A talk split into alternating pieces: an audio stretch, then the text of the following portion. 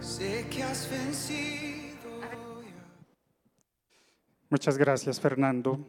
Eh, gracias al Señor que nos ama con amor eterno. ¿Sabían ustedes que servirle a Dios en el área de la enseñanza es un privilegio? Porque Dios nos utiliza para poder llevar el, el mensaje que Él quiere a muchas personas. Y el día de hoy vamos a tener un tema que espero que sea muy edificante para cada uno de ustedes. Se titula Mira tu interior. Y quiero que abras tu Biblia y que me acompañes al libro de Apocalipsis, capítulo 4, versículo 8. Apocalipsis 4, 8. Y dice esta parte de la escritura, y los cuatro seres vivientes tenían cada uno seis alas, y alrededor y por dentro estaban llenos de ojos, y no cesaban de día y de noche de decir, Santo, Santo, Santo es el Señor Dios Todopoderoso, el que era, el que es y el que ha de venir. Estos seres estaban alrededor del trono de Dios y ellos estaban alabando, ellos estaban adorando continuamente. Pero estos seres tenían una característica y es que nos dice que estaban llenos de ojos por fuera y llenos de ojos por dentro. Y yo te pregunto, los ojos por fuera, digo, son muy útiles y si los tienes en todas partes, pues son mucho más útiles, porque puedes ver en todas direcciones. Pero los ojos por dentro, ¿para qué le podían servir a estos cuatro seres vivientes? En el libro del profeta Ezequiel nos dice que estos seres vivientes, que estos cuatro seres vivientes, eran querubines, eran un tipo de ángeles. ¿Y ya pensaste para qué querían esos ojos por dentro de su organismo, por dentro de su cuerpo? Pues es muy sencillo. Ellos necesitaban ver su interior, ver que en su corazón no surgieran pecados, ver que en su corazón no albergaran malos pensamientos, rencores, odios, deseos de venganza. Ellos tenían que estar en santidad continuamente, porque la alabanza que ellos tenían era la que mantenía esa atmósfera allá en la presencia de Dios. Ahora entiendes por qué necesitaban ellos tener esos ojos por dentro. Dile a la persona que tienes a tu lado ahí cerca, sin quitarte el cubreboca, dile qué maravilloso es Dios.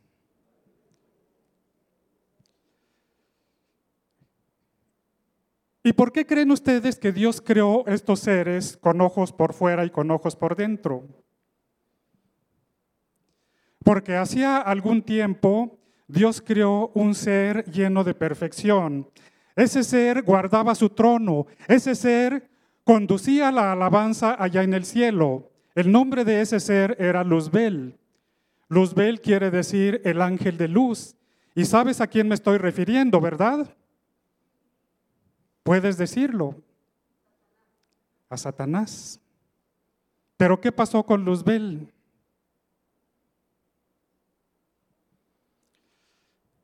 Luzbel empezó a albergar malas intenciones en su corazón. Cuando Dios hizo la creación, cuando Dios hizo el universo, aquello fue algo maravilloso, fue algo esplendoroso. Y en Luzbel empezó a nacer la envidia hacia Dios, el creador de todo lo existente. Luzbel tenía un gran orgullo porque él guardaba el trono de Dios, porque él era una de las figuras principales allá en el cielo. Y eso le enorgulleció. Y en un momento nació dentro de él la envidia, la envidia por ese poder maravilloso que tenía Dios, ese poder de crear, ese poder de pensar y crear con sus palabras, porque dice la Biblia que con su palabra Dios creó el universo.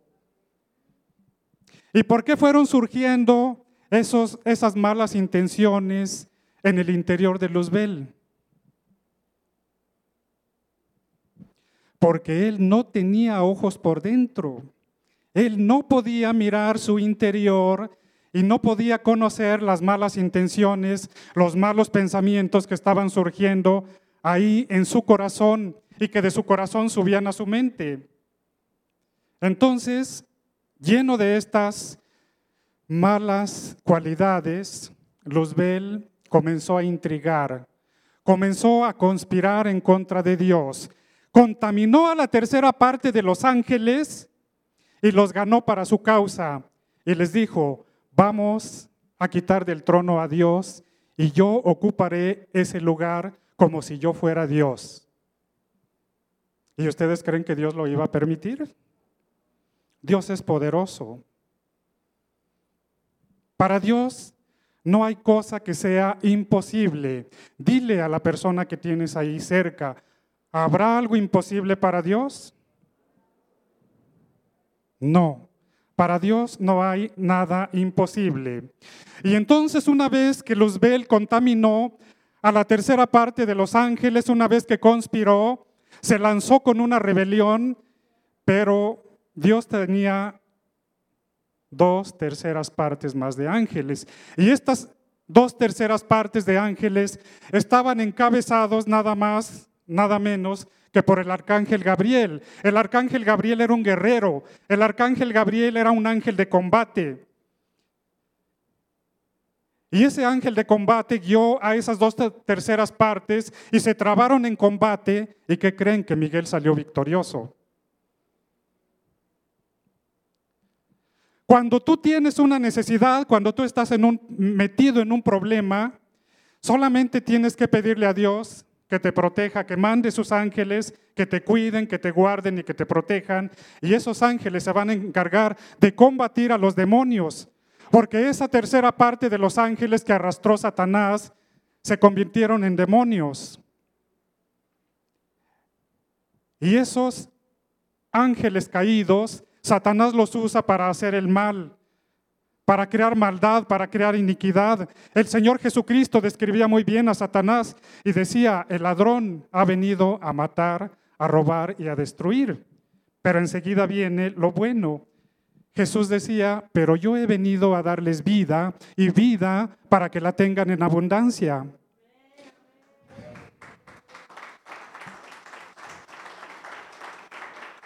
Entonces, ¿Ven ustedes qué importante es tener la mirada interior? Aquí en el libro del profeta Ezequiel, capítulo 28, versículos 14 al 17, nos habla acerca del surgimiento de esa rebelión en el cielo. Ezequiel 28, 14 al 17. Y dice esta parte de la escritura, tú querubín grande, protector, yo te puse en el santo monte de Dios, allí estuviste, en medio de las piedras de fuego te paseabas, perfecto eras en todos tus caminos, desde el día en que fuiste creado hasta que se halló en ti maldad.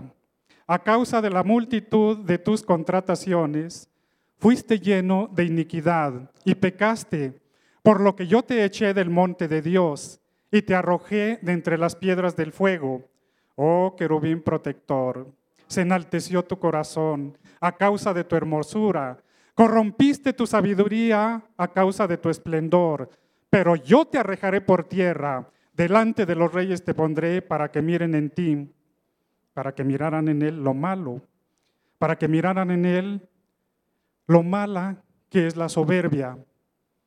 Al orgullo en la Biblia se le llama soberbia. Entonces, Dios lo derribó hasta el suelo para que los reyes no se ensoberbecieran como Luzbel se ensoberbeció. Y la Biblia está llena de muchos personajes que no supieron mirar su interior, que no supieron conocer lo que había en sus corazones, lo que había en sus mentes, y aunque fueron siervos de Dios, cometieron errores muchísimo, muy grandes. Uno de los personajes que nos sirve para, esta, para este propósito es el rey Saúl. El rey Saúl fue el primer rey de Israel. Él fue ungido de parte de Dios para gobernar a su pueblo, Pero una vez que estuvo en el poder, Saúl se llenó de orgullo. Y cuando vio que David fue y se, ofreció para pelear y fue y mató a Goliat, el líder de los filisteos, entonces el rey Saúl se llenó de envidia. El orgullo que él tenía, combinado con esa envidia, con esos celos que sentía por David, lo llevaron a intentar matar a David. Y dice ahí que Saúl intentó clavarlo con una lanza en la pared. Lo hizo dos veces. Esos celos que había en David estaban en Saúl, perdón, estaban terribles, ¿verdad? Y nos dice aquí en, la primer, en el primer libro de Samuel, capítulo 18, versículos del 6 al 9, cómo estuvo el interior de Saúl a raíz de que este David se hizo muy famoso por las hazañas y por las victorias que estuvo consiguiendo sobre los principales enemigos del pueblo de Israel, que fueron los filisteos. Primera de Samuel, capítulo 18, versículos del 6 al 9. Y dice aquí, aconteció que cuando volvían ellos, cuando David volvió de matar al filisteo, salieron las mujeres de todas las ciudades de Israel cantando y danzando para recibir al rey Saúl con panderos, con cánticos de alegría y con instrumentos de música. Hasta ahí todo estaba muy bien. Pero vean lo que sigue. Y cantaban las mujeres que danzaban y decían, Saúl hirió a sus miles, David a sus diez miles. ¿Y qué creen que pasó? Pues dice aquí, y se enojó Saúl en gran manera y le desagradó este dicho y dijo, a David dieron diez miles y a mí miles, no le falta más que el reino. Y desde aquel día Saúl no miró con buenos ojos a David ese orgullo que había en él, esa envidia que había en él, que había en su interior, lo llevaron a querer matar a, David y lo persiguió durante años. Y David lo respetaba, le decía, Padre mío, porque David sabía que él era el ungido de Jehová, aunque David en esos momentos de las persecuciones ya había sido ungido por el profeta Samuel para ocupar el lugar como rey de Israel. ¿Qué les parece? ¿Y qué pasó? Que en esas persecuciones que duraron años, en las que el rey Saúl quiso acabar con David, los filisteos fueron penetrando las fronteras del reino de Israel y llegó el momento en el que el rey Saúl fue llamado para combatir a los filisteos, pero perdió las batallas. Ya no tuvo ninguna victoria. ¿Por qué? porque el Espíritu de Dios ya se había alejado de él. Ya no tenía la unción como guerrero, ya no tenía la unción como gobernante, simplemente estaba actuando en su carne y estaba tomando malas decisiones como el ir a consultar a una adivina, a la bruja de Endor. ¿Se acuerdan ustedes?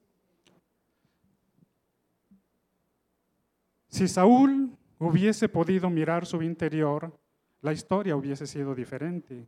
Hubiera dejado de hacer las locuras que hizo. Y hay otro siervo ungido de Dios que también fue rey de Israel y que en su momento en el que él recibió el trono, en el momento en el que él recibió el reino, fue el hombre más sabio que había en este planeta. Ustedes saben a quién me estoy refiriendo. Nos estamos refiriendo a Salomón tenía una gran sabiduría. Salomón hizo un juicio maravilloso que dejó a todo el mundo con la boca abierta. Y dicen que hasta la reina de Sabá fue a ver a Salomón para preguntarle cosas y para recibir sus enseñanzas. Entonces, Salomón era súper sabio. Pero Salomón tenía un defecto en su interior. Y luego tuvo otro y otro. Salomón era muy orgulloso, pues era el rey. Y en su interior empezó a surgir la lascivia. Y fue y se casó con una mujer muy guapa, que era egipcia. Y después se casó con otra, con otra, con otra, con otra. De manera de que nos dice la Biblia que Salomón tuvo mil mujeres, 700 reinas y 300 concubinas. Yo creo que se la pasaba en puras ceremonias de boda. Se casaba unas tres veces al año con diferentes mujeres y se la pasaba en banquetes y yo creo que se divertía y la pasaba muy bien. ¿Y todo por qué? Porque él no sabía que en su interior estaba la lascivia. A la lascivia también se le dice lujuria. Y los hombres mujeriegos no es otra cosa que la lujuria, que la lascivia que está operando en su interior. Pero vayamos aquí al primer libro de los reyes, capítulo 11, versículo 1. Y dice aquí, pero el rey Salomón amó además de la hija de Faraón a muchas mujeres extranjeras, a las de Moab, a las de Amón, a las de Edom, a las de Sidón, a las Eteas, gentes de las cuales Jehová había dicho a los hijos de Israel, no os llegaréis a ellas, ni ellas se llegarán a vosotros, porque ciertamente harán inclinar vuestros corazones tras dioses ajenos. Y nos dice ahí, a estas pues se juntó Salomón con amor. Yo dudo que hubiera sido amor. Ustedes ya saben lo que era. Pero él pensaba que era amor, pensaba que tenía corazón de condominio, pensaba que tenía corazón de unidad habitacional y las quería a todas. Y aquí viene lo malo. Dice, y tuvo 700 mujeres reinas y 300 concubinas, y sus mujeres desviaron su corazón. Y cuando Salomón era ya viejo, sus mujeres inclinaron su corazón tras dioses ajenos, y su corazón no era perfecto con Jehová su Dios, como el corazón de su padre David. ¿Y todo por qué? Porque siendo tan sabio, siendo el hombre más sabio que había en ese momento en todo el planeta, no tenía la capacidad para mirar su interior. No tenía la capacidad para ver lo que había dentro de él. ¿Ven qué importante es la mirada interior? Más adelante les voy a decir a la luz de la palabra cómo podemos tener esa mirada interior de nosotros mismos. Yo respeto mucho a los personajes de la Biblia, pero también yo, yo creo que el Espíritu Santo nos lleva a ver las cualidades y los defectos que tenían. Otro de los personajes que no conocía su interior fue el apóstol Pedro. El apóstol Pedro caminó con Jesús.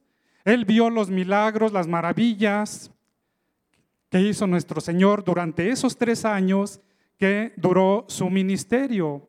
Él vio cómo le dio vista a los ciegos, cómo levantó paralíticos, vio cómo limpió leprosos, vio el poder de Dios en su máximo esplendor, vio cómo el Señor en varias ocasiones alimentó a las multitudes a partir de eh, tres panes y dos peces.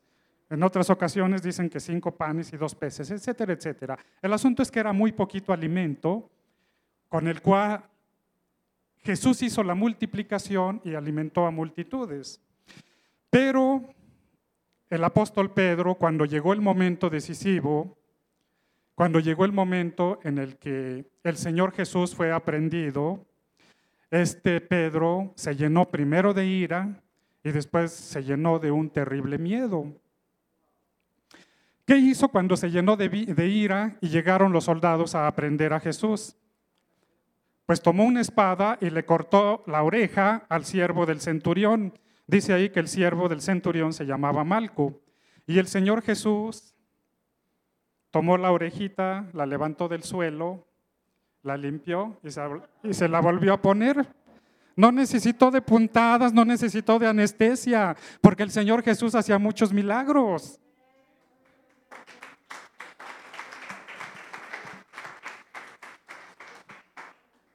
Y a pesar de todos esos milagros y de ese milagro preliminar a la crucifixión, Pedro no supo mantenerse en la brecha.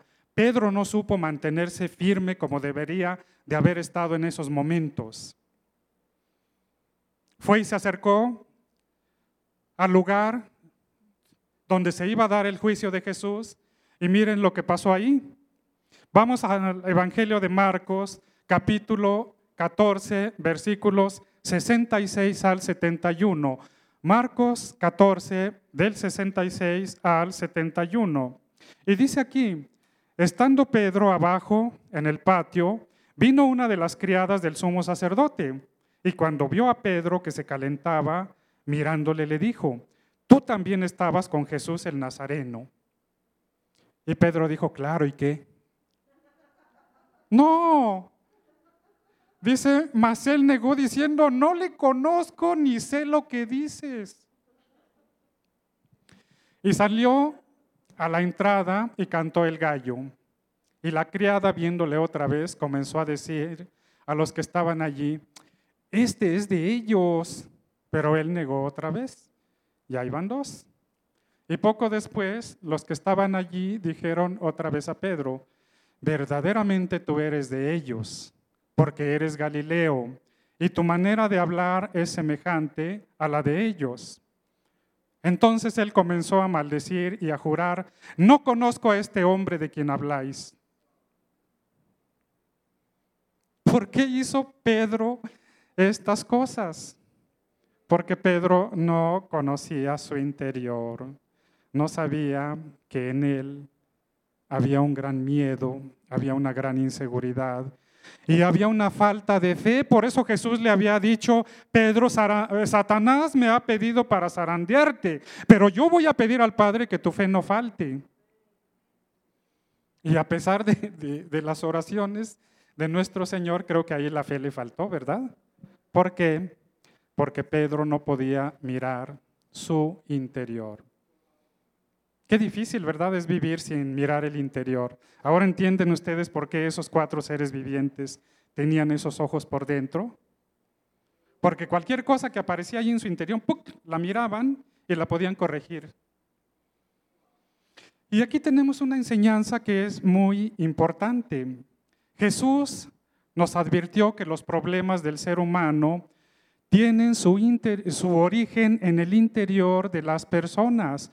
Todo problema que tú tengas va a tener su origen en el interior. Y vamos a ver cómo es que lo expresaba nuestro Señor Jesucristo. vayamos al Evangelio de Mateo, capítulo 15, versículos 18 y 19. Y aquí el Señor Jesús está respondiendo ante una crítica que le hicieron los fariseos a sus discípulos porque sus discípulos comían sin haberse lavado las manos. Era algo que en la cultura judaica se utilizaba obligadamente, lavarse las manos antes de comer. Y Jesús les dijo, pero lo que sale de la boca, del corazón sale, y esto contamina al hombre, porque del corazón salen los malos pensamientos, los homicidios, los adulterios, las fornicaciones, los hurtos, los falsos testimonios, las blasfemias. Estas cosas son las que contaminan al hombre, pero el comer con las manos sin lavar no contamina al hombre. De hoy en adelante ya puedes sentarte a la mesa sin haberte lavado las manos. No, no es cierto, eso es broma. No, lávate muy bien tus manos y más con esta pandemia. Pero bueno, y aunque Jesús no lo dijo exactamente, nos dio a entender la necesidad de conocernos a nosotros mismos y de ver nuestro interior, ver si tenemos cosas buenas o si tenemos cosas malas. Dile a la persona que tienes ahí cerca de ti, sin quitarte el cubreboca, dile, ¿y tú qué tienes adentro? ¿Qué onda? ¿Qué jais? Dile, yo tengo cosas buenas. Dile, yo del buen tesoro de mi corazón saco cosas buenas. Porque esa es una de las enseñanzas que ahí mismo dio el Señor Jesucristo. Dice en Mateo 12, 35, el hombre bueno del buen tesoro del corazón saca buenas cosas, y el hombre malo del mal tesoro saca malas cosas. Entonces, el problema de los seres humanos está en el interior. ¿Ya ven cómo necesitamos tener la mirada interior? ¿Ya ven cómo necesitamos conocernos para no andar haciendo tonterías? Para no andar haciendo maldades. La palabra de Dios no se equivoca.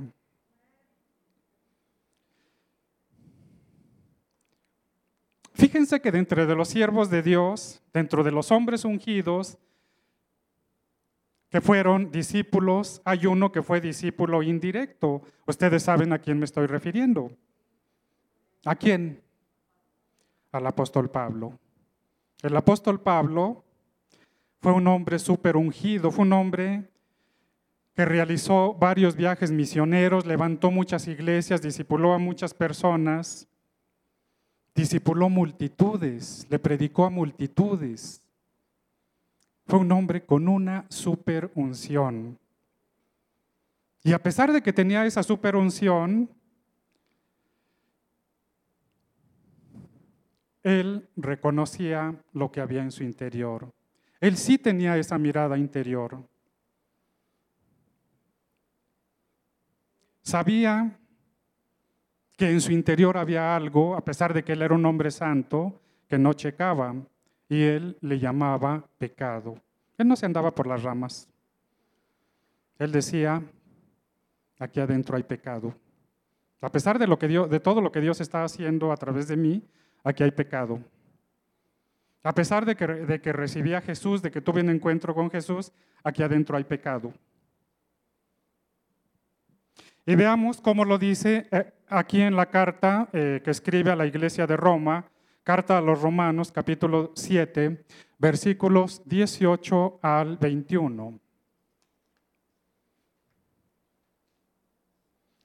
Y yo sé que en mí, esto es, en mi carne, no mora el bien, porque al querer el bien está en, el, querer el bien está en mí, pero no el hacerlo, porque no hago el bien que quiero, sino el mal que no quiero, eso hago. Y si hago lo que no quiero, ya no lo hago yo, sino el pecado que mora en mí. Así que queriendo yo hacer el bien, hallo esta ley que el mal está en mí. Y hay otra parte en donde él dice, miserable de mí, ¿quién me librará de este cuerpo de muerte? Él reconocía que a pesar de ser un hombre ungido, que a pesar de ser un gran siervo de Dios, en su interior había pecado. ¿Ustedes creen que un siervo de Dios pueda tener pecado en su interior? Pues sí, y más si no conoce, si, si no conoce su interior, pues obviamente el pecadote va a estar ahí guardado. Va a estar ahí guardado, pero va a estar operando, va a estar haciendo cosas. Él era un hombre que vivía en una santidad. Él decía, desde Jerusalén hasta Ilírico, todo lo he llenado del Evangelio. Ningún otro apóstol pudo decir eso. Jerusalén, pues ustedes saben que está allí en el Medio Oriente, muy cerca del, del mar Mediterráneo, pertenece al Asia Menor, pues desde Jerusalén hasta Ilírico, que está en el sur de Europa, decía, todo lo he llenado del Evangelio. Él fue el más grande de los evangelistas de la antigüedad y sin embargo era humilde y sabía reconocer que en él había cosas que todavía no checaban delante de Dios. Entonces, la mirada interior es lo único que nos puede ayudar a vivir en santidad, a cambiar lo malo que hay en nosotros. Y esto para que podamos vivir pues como Dios manda, como Dios quiere que vivamos. Uno de los mandamientos más importantes de Dios es que vivamos en santidad. Así se lo dijo Dios a Moisés, para que Moisés se lo dijera al pueblo de Israel, porque Moisés era el intermediario en ese momento entre Dios y su pueblo. Vean ustedes lo que nos dice aquí en Levítico 19, versículos 1 y 2. Habló Jehová a Moisés diciendo, habla a toda la congregación de los hijos de Israel y diles, santos seréis porque santo soy yo, Jehová vuestro Dios. O sea, les mandó decir, vivan en santidad, vivan en santidad para que les vaya bien y para que tengan la salvación y para que tengan la vida eterna. Y eso nosotros tenemos que recordarlo cada día, porque acuérdense ustedes que dice la palabra que sin santidad nadie verá al Señor. Santidad es muy sencillo, es alejarse del pecado, es no practicar el pecado, es vivir rectamente delante de Dios y delante de tu prójimo, delante de aquellas personas que te rodean. Entonces, como cristianos, necesitamos que necesitamos ser santos y para esa, para esa santidad, ¿qué necesitamos? Mirar nuestro interior. Yo cuando veo, cuando escudriño mi interior, yo digo, qué horror. Uf. Señor, ten piedad. Cristo, ten piedad. Ayúdame. Pero bueno, cada día vamos madurando, cada día vamos creciendo en la vida cristiana. Como cristianos, entonces necesitamos qué?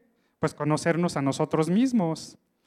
Hay personas que no, se que no se conocen a sí mismas y esas personas tienen la pereza, y no emprenden y no hacen las cosas que deberían de, hacer, tienen una desidia maravillosa y un día esa desidia les causa problemas porque hay cosas que no hicieron a tiempo.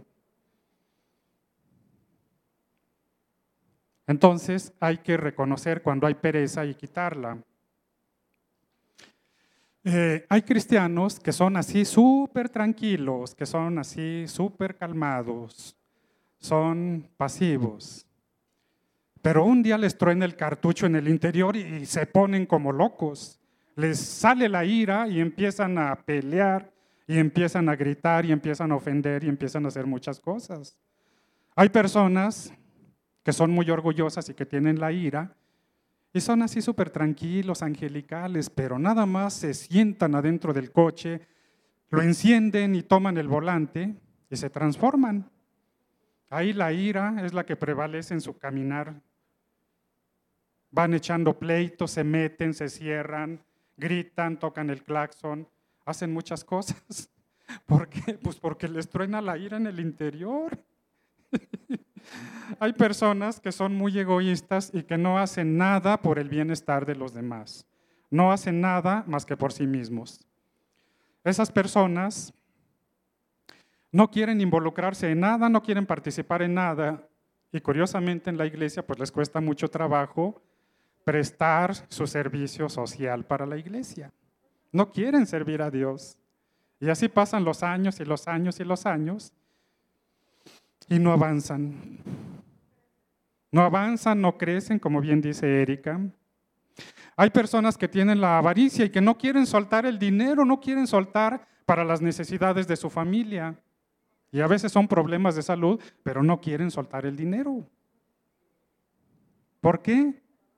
Pues porque tienen la avaricia en su interior. Para ellos el dinero es muy importante. El dinero es su ídolo. Es un ídolo, eso es idolatría.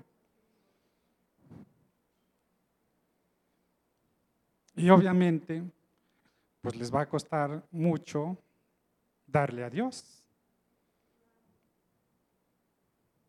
Pero eso no sucede aquí en Fe de Reino. Aquí todos son bien dadivosos. Aquí todos cumplen con esa, con esa ordenanza de nuestro Señor. ¿Qué les parece? Qué importante es ver nuestro propio interior, conocernos. Hay un gran filósofo de la antigüedad que pasó a la historia y hoy es muy recordado porque él tiene dos frases. La primera dice, yo solo sé que no sé nada. Y otra es, conócete a ti mismo. Porque cuando una persona se conoce a sí mismo, miren que ya la hizo. Ya va a caminar por la vida. Digo, no sin problemas, pero va a caminar mucho mejor que si no se conociera a sí mismo. Hay personas iracundas que no saben que son iracundas, pero llevan la ira ahí por dentro. Y son unos buenazos. Pero al igual que lo hemos mencionado, pues un día les truena el cartucho y empiezan a hacer cosas muy, muy inconvenientes, se vuelven muy, este, muy ofensivos. Y miren, hay un siervo de Dios que yo no lo estoy criticando, él, él fue un hombre santo en su tiempo, pero ¿cómo la regó? Me estoy refiriendo a el profeta Eliseo.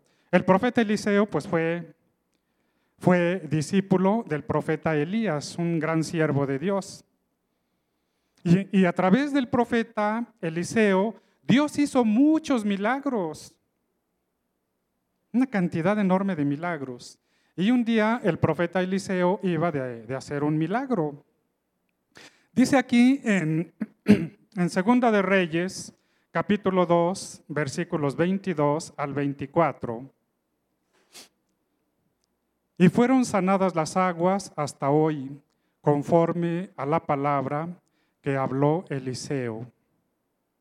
Qué milagroso, esas aguas estaban envenenadas. Esas aguas tenían algún algo que envenenaba a las personas que los tomaban. Y fueron y le, avisaron al profeta este, Eliseo, y el profeta Eliseo fue y aventó sal, profetizó, y aquellas aguas se volvieron dulces, se volvieron maravillosas, se volvieron como un elixir, un elixir al paladar de las personas. Entonces, él venía de generar un milagro, ¿verdad? ¿Estamos de acuerdo? Pero vean lo que pasó después. Dice, después subió de allí a Betel y subiendo por el camino salieron unos muchachos de la ciudad y se burlaban de él diciendo, calvo sube, calvo sube. Y se enojó, le brotó la ira al profeta, al varón de Dios, así los llamaban en la antigüedad, el varón de Dios. ¿Y qué creen que hizo? Ahí está en la pantalla lo que hizo. Dice, y mirando atrás los vio y los maldijo en el nombre de Jehová. Y salieron dos osos del monte y despedazaron de ellos a, a 42 muchachos. Qué horror, ¿verdad? Eso fue un multihomicidio. Un oso, cuando se enoja, un oso cuando busca una presa, se vuelve una máquina de combate. Ni un tanque de guerra es tan rápido como un oso ni tan destructivo. Nada más vean la película del Renacido. Ahí van a ver cómo el oso le hace el favor al protagonista. Lo deja pero hecho tiritas. Entonces imagínense, pobres muchachos. Pero lo peor, lo más tremendo de esta parte de la escritura es que fue el hombre santo quien los ejecutó. ¿Con qué? Pues con una maldición. Y eso no lo digo yo, lo dice la palabra. Ya lo vieron ustedes. Ah, ¿Qué podemos sacar como conclusión de esta enseñanza? Pues yo creo que esa conclusión ya la fuimos viendo a lo largo de, todo de toda esta exposición, ¿verdad? Pero bueno, podemos sacar como conclusión que necesitamos la ayuda del Espíritu Santo para poder tener esa mirada interior. Gloria a Dios. Si una persona te dice que tú tienes el orgullo, que tú tienes la ira, que tú eres celoso, que tú eres una persona iracunda, que tú eres una persona envidiosa, te vas a enojar. Pero si el Espíritu Santo te lo dice, pues de ahí cambian las cosas. A ver, peleate con el Espíritu Santo. No se puede, ¿verdad?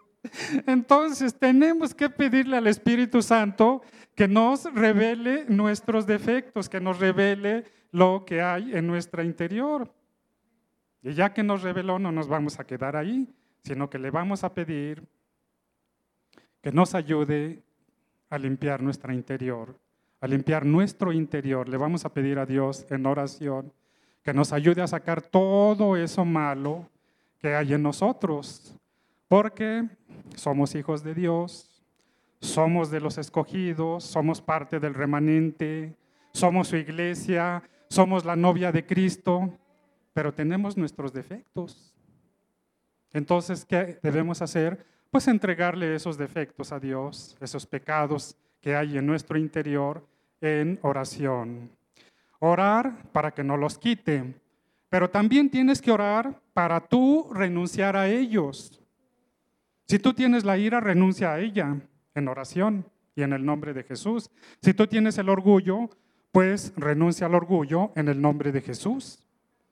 Si tú tienes la envidia, si a ti te gustan las cosas que tienen otros, pues dile a Dios que te quite la envidia y renuncia tú a la envidia. Si eres una persona celosa, de esa que los celos la privan, pues dile a Dios que te quite los celos, pero también di, Señor, yo renuncio a estos celos destructivos que llevo en mi interior. Entonces tenemos que renunciar a esos pecados ocultos, porque además el pecado no se va a dejar que lo saques tan fácilmente, el pecado se va a defender. Decía el rey David en uno de los salmos, de los salmos, porque engañoso y perverso es el corazón. ¿Quién lo conocerá? Pues lo podemos conocer solamente a la luz del Espíritu Santo. ¿Qué te parece? ¿Estás consciente? Te voy a dar unos, unos momentos para que tú medites y le pidas al Espíritu Santo que te revele ahí en tu lugar, ahí donde tú estás, qué hay en tu interior. Cierra tus ojos, me podrían acompañar en el teclado. Cierra tus ojos y si tú se lo pides de corazón, el Espíritu Santo te va a empezar a revelar lo que hay en tu interior. Tal vez en tu interior hay rebeldía. Tal vez en tu interior hay ira. Tal vez en tu interior hay una terrible ambición. O tal vez hay avaricia. O tal vez hay cosas que solamente tú sabes que están ahí. Pídele al Espíritu Santo Dile al Espíritu Santo, yo te pido en estos momentos que tú me reveles lo que hay en mi interior. Yo quiero vivir en santidad, yo quiero vivir libre de esos pecados ocultos. Líbrame de esos defectos que yo siento que están aquí en mi interior y di el nombre de esos defectos, di el nombre de esos pecados. El Señor no se va a espantar. Es más, te voy a decir algo, el Señor te va a querer más. Y no porque los tengas, sino porque estás siendo honesto con Él. Dile, Espíritu Santo, escudriña mi interior, muéstrame, revélame, saca a la luz aquellas cosas que yo no debo de tener. Saca a la luz aquellas cosas que me están estorbando en mi caminar en la vida cristiana. Y empieza a renunciar. Dile, yo renuncio a la ira. Yo renuncio al coraje. Yo renuncio a la lascivia, digo si es lascivia. Yo renuncio a la avaricia. Yo renuncio al egoísmo. Todo lo que el Señor te vaya mostrando, dile yo renuncio. Dile yo quiero que mi interior sea limpio. Yo quiero caminar como caminaba el apóstol Pablo, reconociendo lo que había en su interior.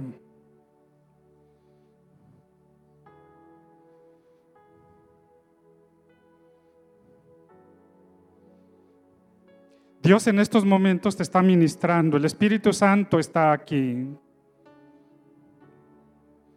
Es el momento, entrégale esos estorbos en tu caminar. Entrégale esos estorbos en tu relación con las personas, con tu familia, con las amistades, con los parientes, con la sociedad.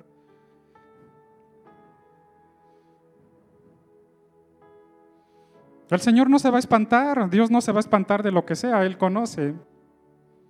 Él puede ver nuestro corazón.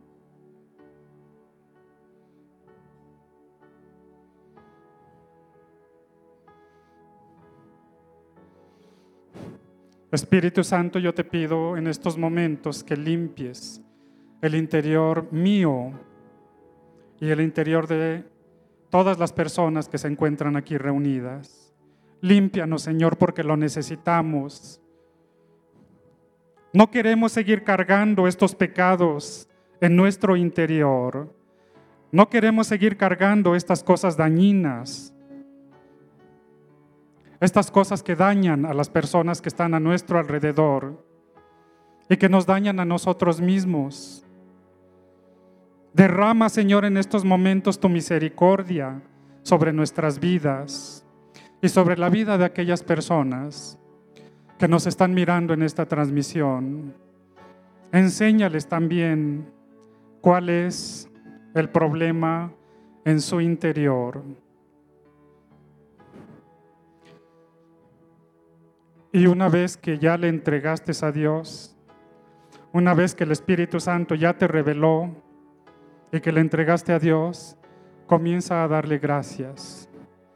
Y dile gracias porque hoy me has hecho ver las cosas que han estado operando en mi interior, las cosas que me han estado amargando la vida,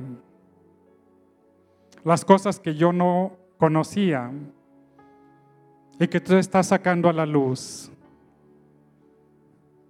Dile gracias porque mi caminar de aquí en adelante será un caminar más consciente. Ya no tendré dónde esconderme, ya no tendré argumentos, ya no estaré culpando a los demás de los problemas y de las cosas que pasan, sino que de aquí en adelante yo sabré reconocer que los problemas están en mí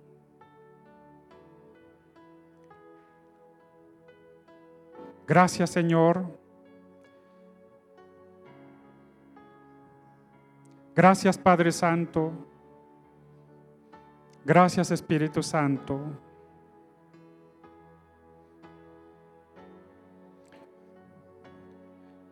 Te entrego todo esto y no lo quiero más. No lo quiero más en mi vida. Y te lo entrego en el nombre de Jesús. En el nombre de mi Señor y Salvador Jesucristo. Gracias, Padre, porque al que a ti viene, tú no lo echas fuera.